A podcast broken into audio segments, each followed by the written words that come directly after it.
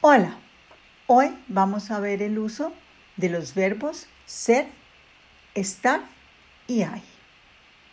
Yo soy María y soy de Colombia. Soy profesora de español. Yo soy Lucía, soy mayor y muy inteligente.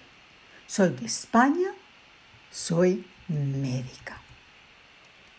Das Verb ser wird benutzt, um jemanden zu identifizieren, um die Herkunft auszudrücken, den Beruf zu benennen und mit Adjektiven zu beschreiben.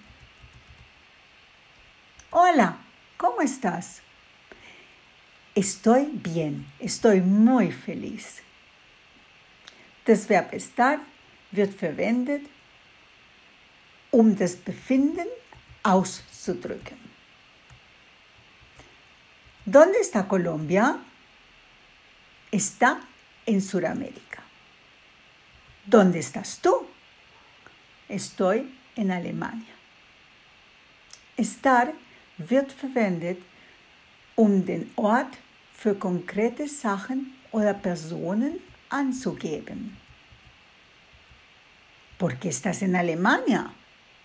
Hmm, porque me gusta, porque hay cuatro estaciones, porque hay muchos panes diferentes y también porque hay bibliotecas muy grandes. Hay wird für bestimmte Sachen oder Personen verwendet, wie etwa beim Plural ohne Artikel, beim unbestimmten Artikel, bei Zahlen oder Artikel und bei Mengenangaben, wie zum Beispiel mucho. ¿Y eso es todo? Hmm, pues Tim también está aquí. ¿Tim? Sí, mi novio está en Alemania también.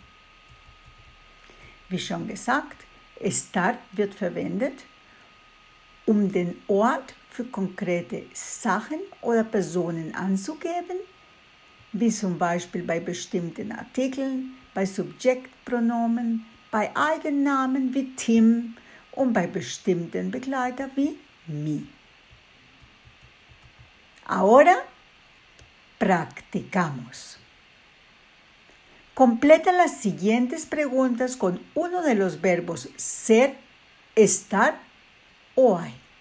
Después responde a las mismas preguntas. Correcto. ¿Quiénes son las mujeres? Las mujeres son Lucía y María. Ser wird verwendet, um etwas oder jemanden zu identifizieren. ¿De dónde es Lucía? Ella es de Colombia. Ser wird verwendet, um die Herkunft anzugeben.